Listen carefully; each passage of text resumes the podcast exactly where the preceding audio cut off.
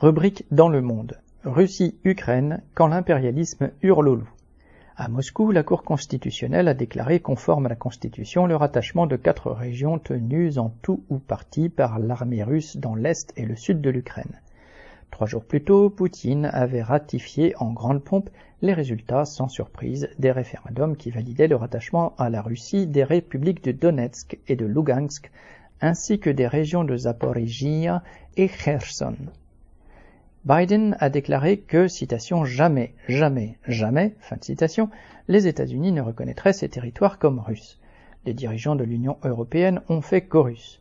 Les pays dont l'économie domine le monde, le G7, ont parlé de simulacre de référendum. Quant à Macron, dans un numéro à la tribune de l'ONU, il a fustigé un retour, citation, à l'âge des impérialismes et des colonies, fin de citation.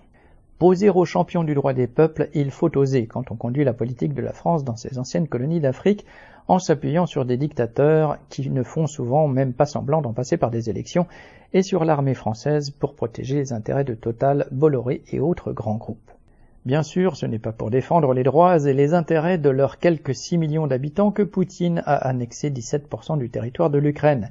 Il défend là les intérêts de la bureaucratie russe, de ses oligarques face aux États impérialistes d'Amérique et d'Europe. Or, ceux-ci considèrent qu'ils sont chez eux en Ukraine depuis le coup de force du Maïden en 2014, que le pays leur appartient et que la Russie n'a plus rien à y faire. Les territoires annexés par Moscou ont pourtant fait partie de la Russie sous les tsars, puis de l'Union soviétique.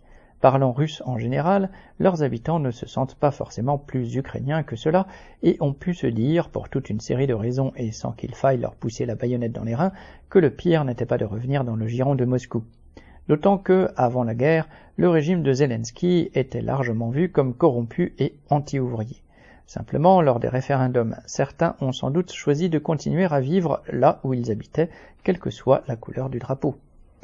En déclenchant la guerre le 24 février, Poutine n'était certes pas inspiré par la défense du peuple ukrainien, et l'envoi de chars russes n'était certes pas le meilleur moyen de renforcer l'amitié entre les deux peuples.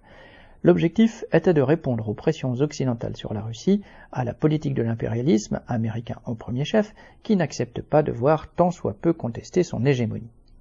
L'intangibilité des frontières que les dirigeants du monde impérialiste brandissent contre Poutine ne vaut que lorsque celles-ci ont été tracées par et pour les puissances impérialistes, États-Unis, France, Grande-Bretagne, etc., et tant qu'elles y trouvent leur compte.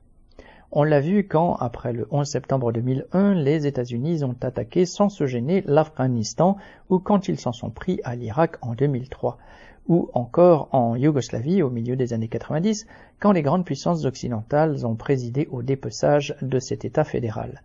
Vint ensuite le tour de la Serbie. Son tracé frontalier n'avait plus rien d'intouchable dès lors que l'Allemagne, les États-Unis, la France et la Grande-Bretagne trouvaient préférable d'affaiblir ce pays. Et il y a bien d'autres exemples. Ce sont les mêmes qui fournissent toujours plus d'armes et de fonds à l'Ukraine, ce faisant, il ne vise nullement à protéger le peuple ukrainien, le premier à faire les frais de cette escalade guerrière.